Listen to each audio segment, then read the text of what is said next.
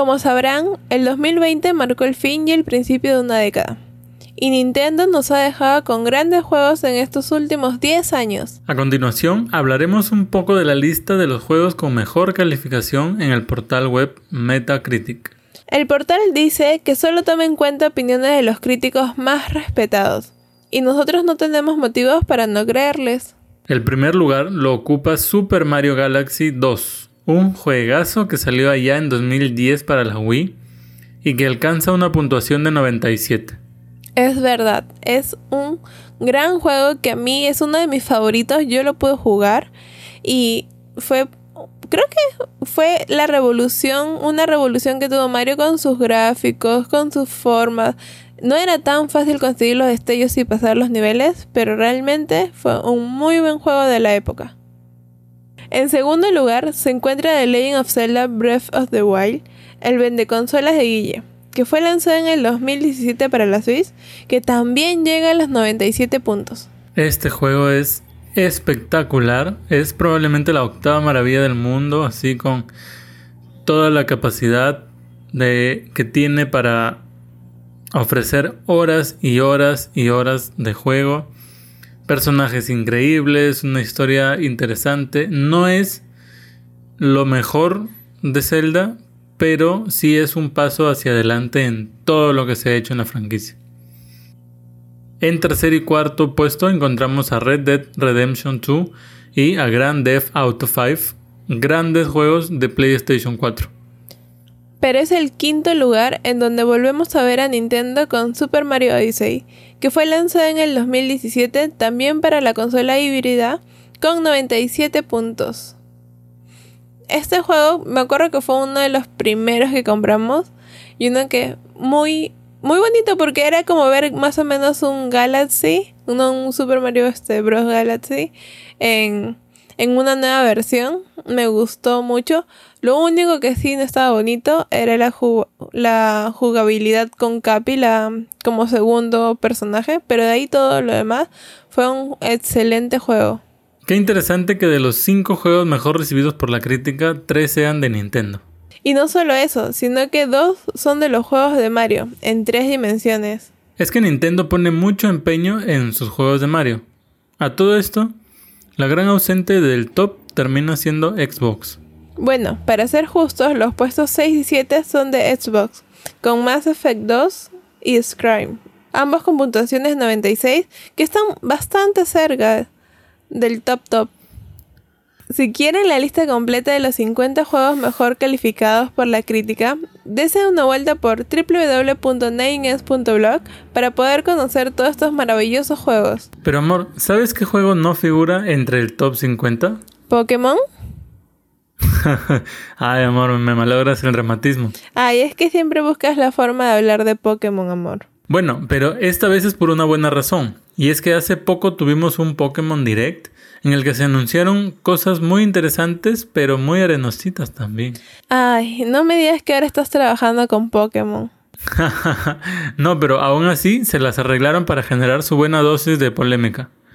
Pero vamos empezando por las buenas noticias. Ya hablaron de Pokémon Home, explicaron el funcionamiento y hasta dieron la fecha de llegada. Así es, aunque técnicamente solo dijeron que en febrero del 2020. Así que estemos atentos porque seguro lo mencionarán durante poco. ¿Por qué no nos explicas un poco de qué va este servicio, amor? Bueno, Pokémon Home es el hermano mayor del Pokémon Bank al que todos los jugadores estamos acostumbrados permitirá transferir criaturas desde el ya mencionado banco, también desde Let's Go Pikachu, Let's Go Eevee, y supuestamente también se iba a poder desde Pokémon Go. Pero no está tan claro aún. Una vez que tengas tus Pokémon en el home, los podrás transferir hacia Espada Escudo con total libertad. Un par de aclaraciones.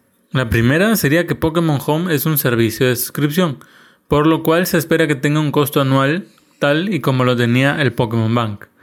Y la segunda es que solo podrás transferir hacia Sword y Shield aquellos Pokémon que estén en la Pokédex nacional, que no son muchos. Ah, pero tampoco tienes que preocuparte de eso, amor, porque han dicho que estarán añadiendo 200 Pokémon de generaciones anteriores a la Pokédex. Esos arenosos. O sea que hicieron toda la polémica de los Pokémon que se iban para no volver por las puras. pues parece que sí. Sin embargo, estos 200 monstruos que vuelven lo harán para aquellos que compren un pase de extensión que cuesta nada más y nada menos que 30 dólares. Y esta es la parte más arenosa porque están lanzando, como dice Di, un pase de expansión que nos dará acceso a dos nuevas áreas de juego. The Isle of Armor y The Crown Tundra. La isla de la armadura es pues una isla que tiene un área silvestre donde se pueden atrapar parte de estos 200 nuevos Pokémon, además de añadir un nuevo trozo de historia y un nuevo legendario. La nueva ampliación de la historia va acerca de entrenar en un dojo. Tampoco les diremos mucho para no hacer spoilers, pero no se ve del todo mal. Hay personajes nuevos y todo. La, trun la, trunda la tundra corona es un área silvestre aún más grande, llena de nieve, en donde podemos encontrar nuevos Pokémon y nuevas incursiones. Ah, y también encontraremos un nuevo legendario. También se dijo que veríamos una nueva forma de modalidad cooperativa y encontrar legendarios de generaciones pasadas. ¡Qué cool! Pero lo que en realidad volvió loco a Guille fueron las nuevas formas galar de algunos Pokémon legendarios. Y ahora te estarás preguntando, ¿cuál es el problema si todo suena tan bonito?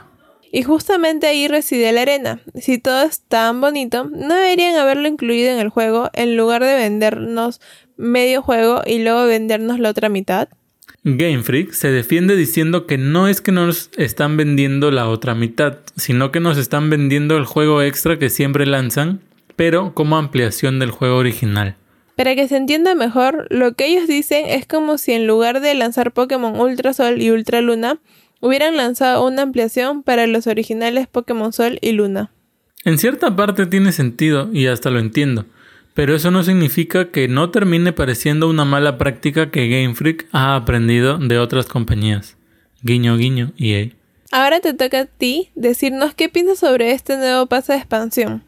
Puedes dejarnos tu comentario en www.9 o en cualquiera de nuestras redes sociales.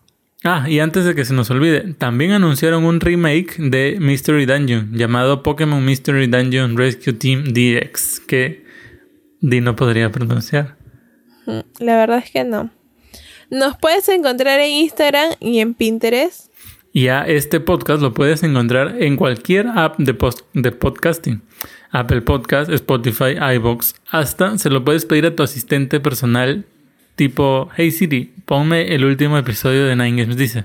Si te gustó este episodio, no te olvides de suscribirte y si fueras tan amable dejarnos un like o cinco estrellas, que con eso nos ayudas un montón. Yo soy Guille. Y yo Di. Y con nosotros será. Hasta la siguiente semana.